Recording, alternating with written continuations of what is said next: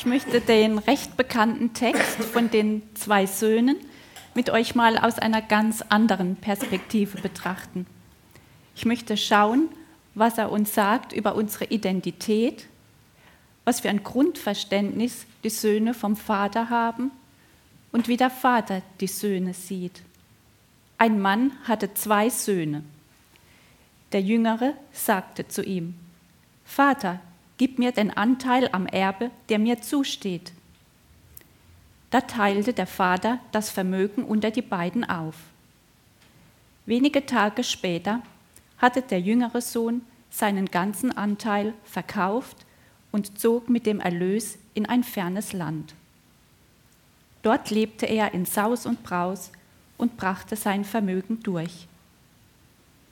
Als er alles aufgebraucht hatte, wurde jenes Land von einer großen Hungersnot heimgesucht.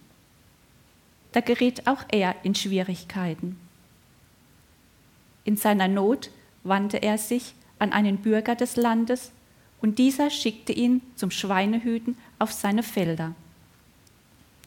Er wäre froh gewesen, wenn er seinen Hunger mit den Schoten, die die Schweine fraßen, hätte stillen dürfen. Doch selbst davon wollte ihm keiner etwas geben. Jetzt kam er zur Besinnung. Er sagte sich, wie viele Tagelöhner hat mein Vater und alle haben mehr als genug zu essen? Ich dagegen komme hier vor Hunger um. Ich will mich aufmachen und zu meinem Vater gehen und zu ihm sagen, Vater, ich habe, gegen, ich habe mich gegen den Himmel und gegen dich versündigt. Ich bin es nicht mehr wert, dein Sohn genannt zu werden. Mach mich zu einem deiner Tagelöhner. So machte er sich auf den Weg zu seinem Vater. Dieser sah ihn schon von weitem kommen. Voller Mitleid lief er ihm entgegen, fiel ihm um den Hals und küsste ihn. Vater, sagte der Sohn zu ihm, ich habe mich gegen den Himmel und gegen dich versündigt. Ich bin es nicht mehr wert, dein Sohn genannt zu werden. Doch der Vater befahl seinen Dienern, Schnell holt das beste Gewand und zieht es ihm an, steckt ihm einen Ring an den Finger und bringt ihm ein paar Sandalen. Holt das Mastkalb und schlachtet es. Wir wollen ein Fest feiern und fröhlich sein, denn mein Sohn war tot und nun lebt er wieder. Er war verloren und nun ist er wiedergefunden. Und sie begannen zu feiern. Der ältere Sohn war auf dem Feld gewesen. Als er jetzt zurückkam, hörte er schon von weitem den Lärm von Musik und Tanz. Er rief einen Knecht und erkundigte sich, was das zu bedeuten habe. Dein Bruder ist zurückgekommen, lautete die Antwort, und dein Vater hat das Mastkalb schlachten lassen, weil er ihn wohlbehalten wieder hat. Der ältere Bruder wurde zornig und wollte nicht ins Haus hineingehen. Da kam sein Vater heraus und redete ihm gut zu. Aber er hielt seinem Vater vor, so viele Jahre diene ich dir jetzt schon und habe mich nie deinen Anordnungen widersetzt.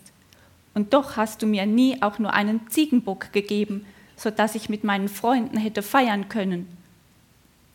Und nun kommt dieser Mensch da zurück, dein Sohn, der dein Vermögen mit Huren durchgebracht hat, und du lässt das Mastkalb für ihn schlachten.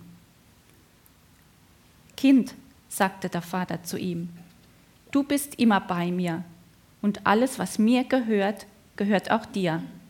Aber jetzt mussten wir doch feiern und uns freuen, denn dieser hier, dein Bruder, war tot und nun lebt er wieder. Er war verloren und nun ist er wiedergefunden. Der jüngere Sohn weiß, dass er einen reichen Vater hat erkennt seine Rechte und bittet den Vater, ihm das zu geben, was ihm zusteht. Was er damit macht, ist natürlich eine andere Geschichte. Aber der Vater gibt ihm, ohne zu zögern, von seinem Vermögen. Man hat auch nicht das Gefühl, dass der Vater, nachdem er dem jüngeren Sohn sein Erbteil ausbezahlt hat, nun knausern muss. Der Vater scheint richtig reich zu sein. Ganz anders der ältere Sohn. Er kommt gerade vom Feld zurück. Was er dort wohl gemacht hat? Feldarbeit. Dafür gibt es in solch einem reichen Haus doch Diener und Tagelöhner. Als er hört, dass im Haus gefeiert wird, ruft er einen Knecht und erkundigt sich, was da los ist. Warum geht er nicht zum Vater und fragt ihn? In Vers 29 beschwert er sich beim Vater. So viele Jahre diene ich dir jetzt schon. Im griechischen Urtext steht hier das Wort Duleu. Es ist verwandt mit dem Wort Doulos, was Sklave bedeutet. Duleo bedeutet hier also einen Sklavendienst zu tun. Die Antwort des Vaters ist bemerkenswert. Kind, du bist immer bei mir und alles, was mir gehört, gehört auch dir. Der ältere Sohn scheint gar nicht zu wissen, wer er ist und was das bedeutet. Er verhält sich wie ein Bediensteter, er denkt wie ein Bediensteter. So verhalten sich auch viele Christen. Sie wissen nicht, wer sie sind, sie kennen ihre Identität nicht. Wir sind Kinder des lebendigen Gottes. All denen jedoch, die ihn aufnahmen und an seinen Namen glaubten, gab er das Recht, Gottes Kinder zu werden. Wir sind Gottes Kinder, seine Söhne und Töchter. Der Plan des jüngeren Sohnes war, umzukehren und ein Knecht bei seinem Vater zu werden. Aber das war nicht der Plan des Vaters. Der Plan des Vaters war, ich will meinen Sohn zurück. Der Vater hat kein Interesse an einem weiteren Diener. Er möchte einen Sohn, einen, der in die Geschäfte des Vaters einsteigt. Im alten Israel gab es eine Zeremonie. Es reichte nicht aus, einfach als Sohn geboren zu werden, sondern der Vater investierte in sein Kind, er bezahlte Lehrer, die sein Kind unterrichteten und sorgte dafür, dass es alles gelehrt wurde und ihm beigebracht wurde, was es wissen musste, um den Familienbetrieb aufrechtzuerhalten. Erst im Alter von etwa 30 Jahren gab es ein Ritual, bei dem der Vater am Stadttor vor Zeugen aussprach, dies ist mein geliebter Sohn, an dem ich wohlgefallen habe. Dazu bekam er vom Vater einen Siegelring, der ihm die Autorität verlieh, Geschäfte im Namen des Vaters zu tätigen. Nun erst galt er als vollwertiger Mann, der die gleiche Autorität wie der Vater hatte. Genau diese Worte hat Gott, der Vater, auch zu Jesus bei seiner Taufe gesprochen. Dies ist mein geliebter Sohn, an dem ich wohlgefallen habe. Er hat sozusagen seine Autorität vom Vater zugesprochen bekommen. Erst danach hat Jesus seinen Dienst begonnen. Auch bei mir hat das erst eine Weile gedauert, bis ich verstanden habe, dass Gott das auch über meinem Leben ausspricht. Du bist mein geliebter Sohn, an dem ich wohlgefallen habe. Gott liebt mich genau so, wie er Jesus liebt. Kann ich das glauben? Genau so? Vor kurzem haben wir an einem Lobpreisabend das Lied Haus des Lobes gesungen. Darin heißt es im ersten Vers, Nichts, Herr, erfüllt mein Herz wie deine Gegenwart. Das singen wir gerne mit. Im zweiten Vers heißt es, Nichts, Herr, erfüllt dein Herz wie meine Gegenwart. Und jemand hat gefragt, ob das ein Druckfehler ist. Nein, ist es nicht. Das Lied spricht über die Freude und den Wohlgefallen des Vaters, wenn sein Kind zu ihm kommt. Unser gängiges und oft unbewusstes Gottesbild ist oft er da oben, wir hier unten. Er auf dem Thron, wir vor dem Thron. Er heilig, wir Sünder. Das Neue Testament spricht da eine ganz andere Sprache. Paulus redet sogar die Leute in Korinth, einer Stadt, die für ihre Unmoral und Gottlosigkeit bekannt war und in deren Gemeinde es drunter und drüber ging, redet er mit Heilige an. Wir sind keine armen kleinen Sünder. Nein, wir sind Heilige. Ja, wir sündigen immer mal wieder, aber wir sind grundsätzlich auf der anderen Seite. Er hat uns gerettet aus der Macht der Finsternis und versetzt in das Reich des Sohnes seiner Liebe. Die Wahrheit ist, dass Vergebung den Standard der Heiligkeit in uns und durch uns wiederherstellt. Bei unserer Bekehrung ist unser alter Mensch gestorben. Wir sind eine neue Schöpfung. Das war übrigens der Wochenspruch für diese Woche. Wir sind Heilige, an denen der Vater wohlgefallen hat. Warum ist das so wichtig zu wissen? Alles beginnt in meinem Herzen. Was ich in meinem Herzen über mich denke, das wird zu meinem Leben. Die Grenzen, die ich mir selbst in meinem Herzen setze, die erlebe ich. Denn wie er in seiner Seele berechnend denkt, so ist er. Die King James Übersetzung sagt es so, denn wie ein Mensch in seinem Herzen denkt, so ist er. Henry Ford sagte mal, Whether you think you can or you think you can't, you are right. Auf Deutsch, ob du denkst, dass du es kannst oder ob du denkst, dass du es nicht kannst. Du wirst Recht behalten. Es ist so wichtig, unsere Identität zu kennen, zu wissen, wer wir sind, zu wissen, wie Gott uns sieht und wie er über uns denkt. Ich liebe ein Zitat von Bill Johnson. Er sagt, ich kann es mir nicht leisten, Gedanken über mich zu haben, die Gott nicht hat. Ich wiederhole es nochmal. Ich kann es mir nicht leisten, Gedanken über mich zu haben, die Gott nicht hat. Wir sind nach dem Bilde Gottes geschaffen. Mit anderen Worten, wir sind das geworden, was Gott sich vorgestellt hat.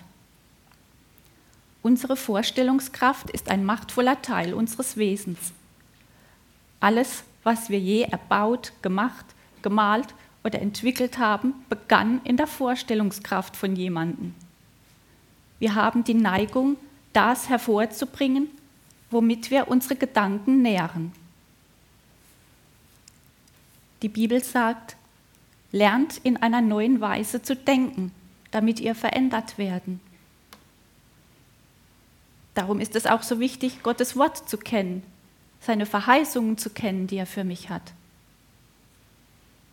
Vielleicht bin ich da selbst ein lebendiges Beispiel dafür. Die meisten von euch kennen mich schon eine ganze Weile. Hättet ihr euch vor ein paar Jahren vorstellen können, dass ich mal hier vorne stehen und predigen würde oder eine Gemeinde leite? Nein, das hat keiner gedacht. Und ich selbst am wenigsten. Aber ich habe irgendwann angefangen, das zu glauben, was Gott über mich denkt. Gott will nicht, dass ich klein und still und unauffällig und nicht beachtet bin, dass ich ein Nichts bin. Jesus ist nicht für nichts gestorben. Das ist falsche Demut. Ein geringes Selbstwertgefühl zu vergeistlichen ist falsch. Wahre Demut ist zurückgehaltene Stärke. Oder anders ausgedrückt, was für eine Armee macht ihrem König mehr Ehre? Ein kleiner, unscheinbarer Haufen oder eine Armee starker Krieger? Solche Gedanken kannte auch Gideon. Wir können das in der Bibel lesen. Aber mein Herr, antwortete Gideon, womit kann ich Israel retten? Meine Sippe ist die schwächste im ganzen Stamm Manasse und ich bin der jüngste in meiner Familie. Das sind Gideons Worte, während er in einer Atmosphäre der Angst vor dem Feind versuchte, seine Versorgung zu sichern. Der Herr ist mit dir, tapferer Held. So spricht Gott Gideon an. Gott sieht etwas in Gideon, was er selbst zu dem Zeitpunkt noch nicht sehen kann. Aber irgendwann hat Gideon Gott geglaubt. Nur so konnte er in seine Berufung kommen und zu diesem tapferen Helden werden, den Gott schon von Anfang an in ihm sah. Auch bei Mose war es kein Zufall, dass er am ägyptischen Königshof aufgewachsen ist. Dort hat er gelernt, wie man als Königssohn lebt. Er wurde mit den ägyptischen Prinzen erzogen. Wäre er bei seiner Familie geblieben, so wäre auch er mit dieser Sklavenmentalität aufgewachsen wie der Rest des Volkes. Und dann hat Gott die Wüstenjahre mit dem Volk Israel gebraucht, um die Sklavenmentalität aus den Köpfen des Volkes herauszubekommen. Sonst wären sie niemals in der Lage gewesen, ihr verheißenes Land einzunehmen, andere Völker zu unterwerfen, zu herrschen, in ihre Bestimmung zu kommen, ihren Platz einzunehmen. Mose war der Mann, den Gott benutzen wollte, sein Volk in das Neue hineinzuführen. Solange ich in einer Sklavenmentalität lebe, werde ich dazu nicht in der Lage sein. Der ältere Bruder des verlorenen Sohnes spiegelt den Mangel an Identität der meisten Gläubigen wider. Sie begreifen ihre Position als Kind und Miterbe nicht und leben als mürrische Diener außerhalb ihres himmlischen Erbes, das ihnen bereits gehört und über das sie als Kinder des Vaters verfügen sollen. Der Vater sagt zu seinem älteren Sohn, was mein ist, ist auch dein.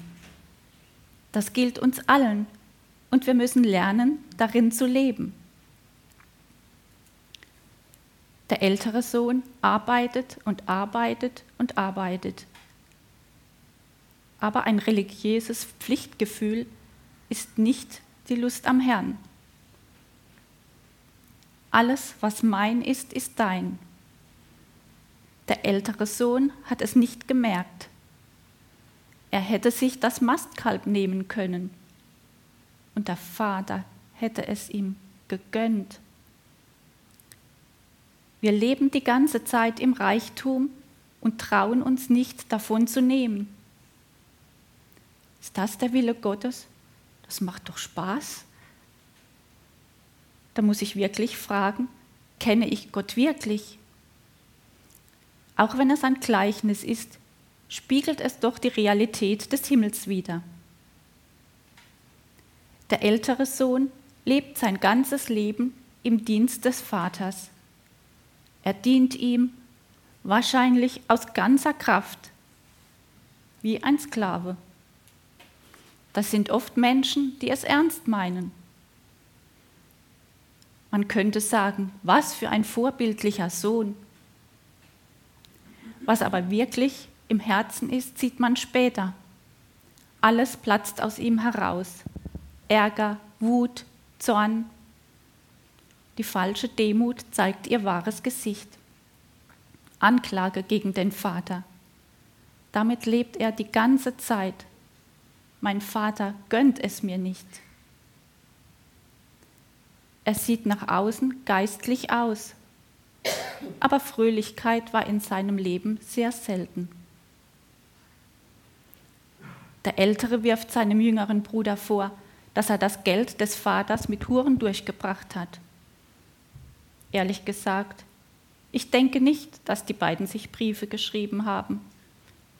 Viel eher halte ich es für möglich, dass es seine Gedanken waren. Ich glaube auch nicht, dass der jüngere Sohn, als er mit dem Geld das Vaterhaus verlassen hat, vorhatte, das Geld zu verpulvern. Er machte mit dem Geld, was ihm Spaß machte. Er nutzte die Ressourcen des Vaters. Er lebte die Wünsche seines Herzens aus. Er ist echt, er ist bereit, ein Risiko einzugehen.